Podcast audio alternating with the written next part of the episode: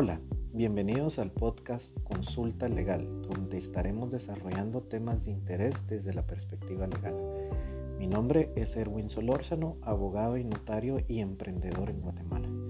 En cada episodio compartiré puntos de vista sobre temas de interés en el ámbito personal, familiar y de negocios desde la perspectiva legal explicados en lenguaje simple, ayudando a resolver inquietudes.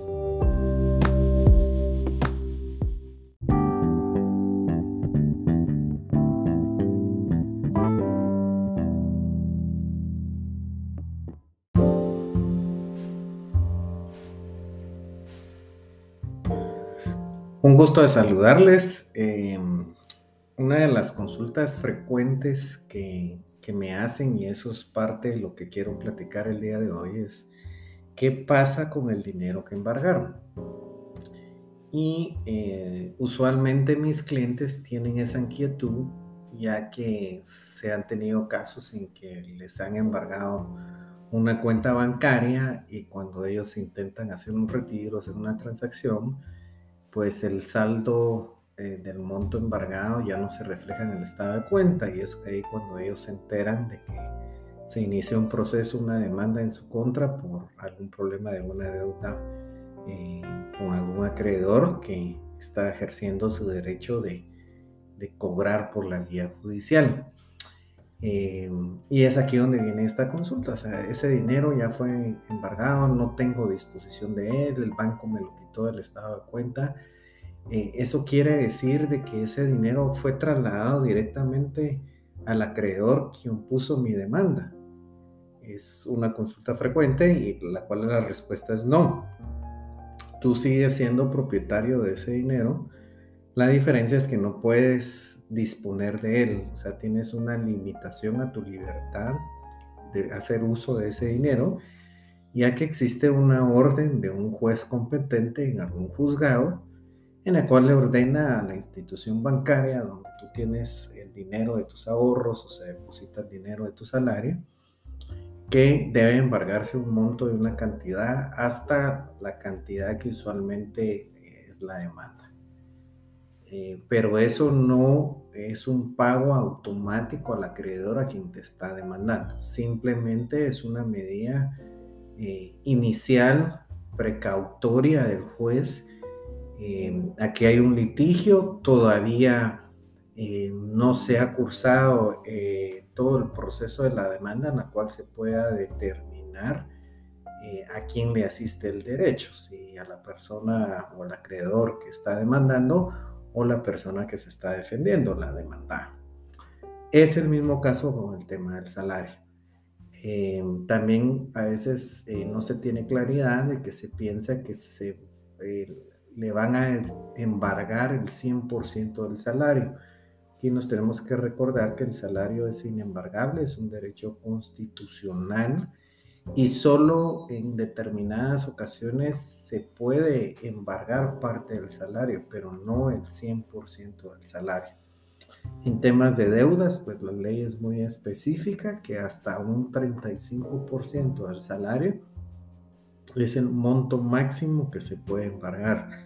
Y ya cuando hay un tema de litigio de pensión alimenticia, en tema de derecho de familia, este porcentaje pudiera llegar hasta un 50%. También la ley establece que eh, tiene prioridad el embargo de alimentos sobre el embargo de deudas. Eh, esto lo que quiere decir es que si yo tengo una demanda porque no he estado eh, cumpliendo con mi obligación de prestar alimentos a hijos menores de 18 años y también tengo un problema con una tarjeta de crédito, el embargo de, de, la pensión alimenticia a los hijos de 18 años va a tener prioridad sobre el embargo de la cuenta o de la tarjeta de crédito bancaria. Em, ¿Qué pasa? Eh, es otra de las preguntas frecuentes. Eh, renuncio en el trabajo que estoy actualmente, me embargaron cierta cantidad de dinero, a la hora que me liquidan no me entregan eh, obviamente el, dinero que ha estado embargado en los meses anteriores a, mi renuncia, empiezo en un trabajo nuevo. Em, es otra de las preguntas. ¿Ese dinero ya queda abonado a la persona que me está demandando, en este caso un banco por una tarjeta de crédito? No, ese dinero solo está retenido en, en la caja de pago de la empresa en la cual la persona estaba laborando.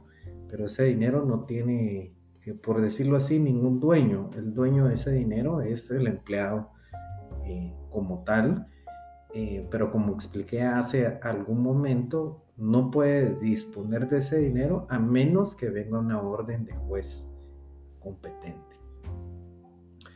Y aquí es donde hay que tener claridad al respecto. La única persona que puede ordenarle a la empresa para la cual yo trabajo o trabajé que me devuelva ese dinero es un juez. La única persona que puede dar esa orden para que el banco que me embargó mi dinero de mi cuenta de ahorros o de mi cuenta monetarios es un juez. Y es aquí donde eh, es necesario iniciar una defensa legal al proceso de la demanda que se presentó. Como comenté hace un rato, la primera medida eh, precautoria que dicta el juez al inicio de una demanda es la orden del embargo pero dependiendo del tipo de juicio que se haya presentado y dependiendo la forma como se presentó la demanda, eh, hay espacio para defenderse. Y es aquí lo que siempre le digo a mis clientes. Eh, el derecho de defensa es un derecho constitucional. Toda persona tiene derecho a defenderse y, el embargo no es eh, una sentencia de un juicio de un juez en la cual se haya perdido. Solo es una medida precautoria. Y si durante el proceso de defensa, eh, dependiendo del proceso de defensa, logramos plantear eh, ciertas situaciones, pues es factible y es posible levantar el embargo antes de terminar el juicio. Y, sería factible resolver el tema del embargo y después resolver el tema de la demanda y llevarlo a, a instancias finales. Y como por último, em, pues hemos ganado varios juicios, hemos tenido sentencias favorables para eh, mis clientes que hemos ejercido su defensa técnica legal al respecto. Sin embargo, estas agencias de cobro, eh, a pesar de que se ganó el juicio, se tuvo una sentencia favorable, eh, han seguido hostigando a mis clientes. Em, y eso hay que tenerlo eh, presente. Ya legalmente ellos no tienen un derecho legal, ya prescribió, eh, ya existe una sentencia favorable, pero sin embargo la, la, práctica de cobranza, eh, por lo general aquí en Guatemala es una cobranza de intimidación, de miedo, de hostigamiento. y a veces por falta de información o por falta de tener la, claridad mental, pues se dejan amedrentar. Eh, y al final lo que le digo a mis clientes, miren, manden en la sentencia donde eh, la sentencia fue favorable a ustedes y, que dejen de estar llamando. Si ellos persistieran en seguir llamando, ustedes pues tienen el derecho de presentar una queja, una denuncia en la superintendencia de bancos y si persiste el tema, pues contrate un abogado y puede iniciar acciones legales al respecto. En concluyendo, pues eh, el dinero embargado sigue siendo de propiedad de la persona que está demandada, pero tiene la limitación legal de una orden de un juez que no puede disponer de ese dinero, no lo puede gastar, no lo puede usar. Entonces al final eh, hay que ver las cosas del lado positivo. A veces le digo a mis clientes, mira, eso, es un ahorro que estás teniendo y, los meses que nos pueda llevar resolver el tema de, tu demanda, pues ese dinero en el futuro va a regresar si la sentencia es favorable.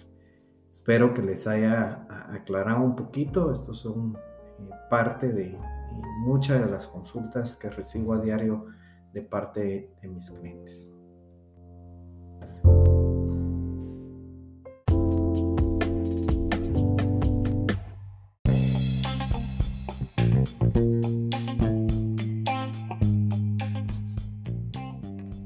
Espero que el tema tratado el día de hoy haya sido de tu interés. Para cualquier consulta legal puedes visitar nuestra página www.erwinsolorzano.com.